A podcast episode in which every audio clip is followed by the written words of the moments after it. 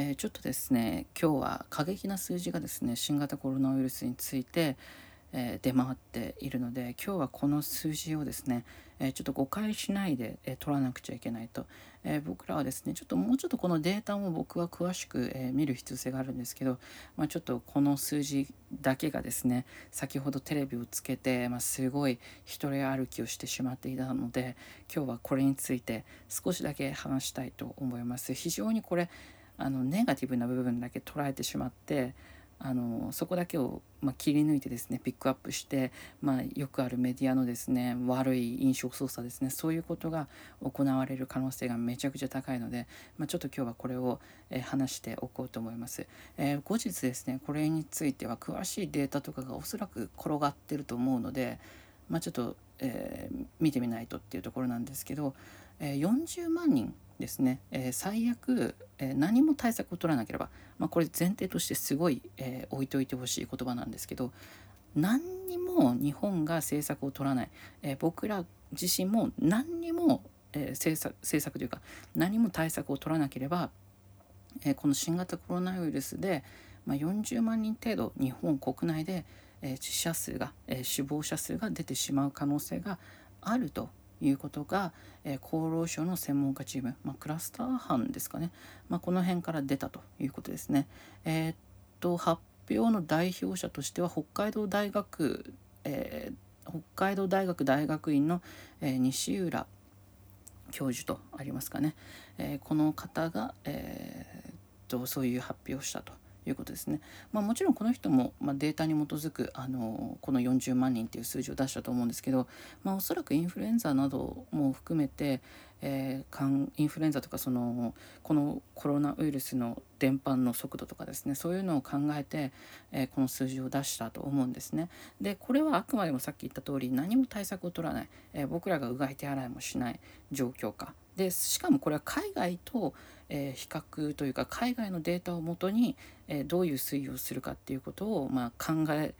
られたものだと思います。ちょっとこの辺も間違っていたら後で補足しようと思いますけど、まあ、そういうデータだと思います。なのでこれはあらかじめそういうデータだと思って聞かなくちゃいけないわけね僕らはね。だけど多分メディアはそこを、えーと、全くもって言わないで40万人という数字をですねこう出してですねまあすごい日本人が死んでしまう可能性があるっていうことを煽ってくると思います。まあ、例えばですね15歳から64歳、えー、20万人65歳以上が65万人、えー、合わせて85万人ぐらいが重篤になり、えー、その半数が死ぬと。だその85万人が重篤になってその半数が死ぬというようなえデータをですね喋ると思うんですね。まあ、もちろんこの、えー、っと北海道大学大学院の、え西浦さんが、まあ、言ってることなんだけどそれってあくまでも一部の抜粋なんですよねおそらく。まあ、結構いろいろと語っているこのデータを説明していると思うのでそんな1分弱でこの 人が言いたいことっていうのは語れないはずなのに、えー、と NHK のニュースではですね1分40秒かな1分50秒ぐらいでこのニュースが語られてしまっているんですよね。まあ、ちょっと NHK の、えー、ウェブサイトを見ているんですけど、まあ、ちょっとこれはですねどうなのかと。まあ、しかもまあ文字数としても多分これ1,000文字いかないですかね300文字いかないぐらいでこの、えー、40万人死亡っていう記事が書かれているので、まあ、非常に、えー、と情けない記事なんですよこの記事自体ね。まあ、速報的にこういうの伝えることは大事かもしれませんけどこういうのって誤解を生,、ま、生んでしまう可能性がある。えー、っとこのタイトル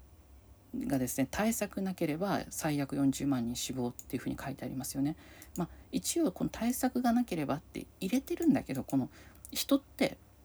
最悪40万人以上死亡ここの方がこの最悪40万人死亡っていう方がえ僕らの頭には印象的に残るんですよ。で先ほど、えーと、フジテレビの「グッディ」っていう番組を、まあ、ちょっとですね、えー、見たんですねリビングに行った時ちょっと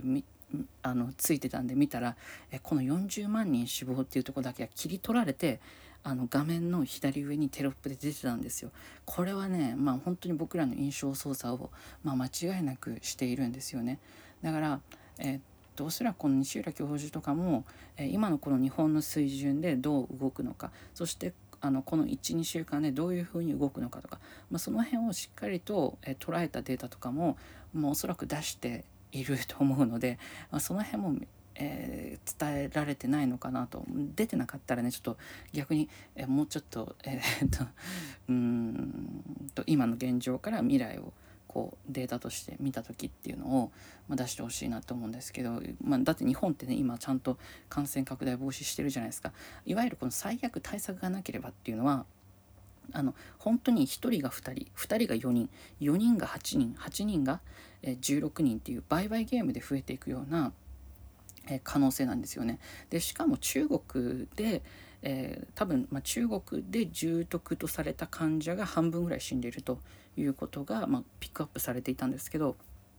まあ、それも、えー、中国の、えーと、衛生状態や、えー、健康状態ですね。人々の健康状態。多分、えーと、同じ60歳の男性女性でも日本人の男性女性の60歳と中国人の、えー、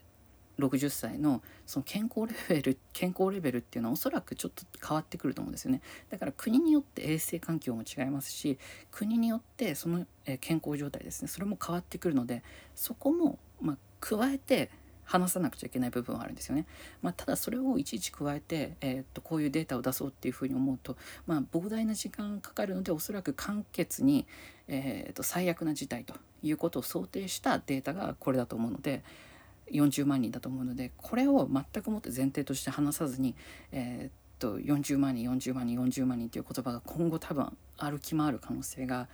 えー、1週間ぐらいある可能性があるので、まあ、ちょっとねひどいひどい、えー、報道が多分される可能性があるのでちょっと話してみたということですね。うんちょっとこれは非常に怖い数字ですね。うん、もうちょっと説明をするべきかもしれませんねこの、えー、西浦教授はね。あのもちろん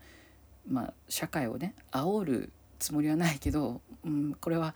煽ってしまう可能性があるのでできればもうちょっと、えー、情報をですね、えー、出した方が、えー、いいかなと思いますね。うん、しかもこの、え発表会のやつがですねこの発表会というか、えー、と報告ですねその厚労省の報告報告会が、えー、と全体の動画がちょっと今僕探せなかったのでちょっと後で探そうと思うんですけど、え、NHK とかからもねちょっと出てなかったんで、え、これは、うん、切り取りが非常に されてですね、まあ、多くの人たちの印象操作につながるんじゃないかっていうのがね、まあ、ちょっと怖いという、え、話でございました。えー、皆さんもですねちょっとこういうことにはですね、えー、騙されない、えー、もちろんこの人が騙してるわけじゃないですよ。西浦さんは真面目にあのこうデータを出して、えこういう最悪な事態も、え想定しないといけないと。だから、え対策をしっかり行いましょう。僕ら一人一人が、え感染拡大防止をしましょうと。いうことを伝えたいのでまあ別に僕は感染拡大させたいとかではなくてですね。え、っとこういうですねまあ感染防止のための、まあ、正しいデータというか、まあえー、本当に伝えたいところをちゃんと、えー、読み取る必要性があるのかなっていうふうに思います。まあ、そんな感じでちょっと今日は、えー、40万人の話でした。えこれはちょっと、え危険な数字なので、え、っとよよくデータを見てみないとわからないなという話でございました。ではでは。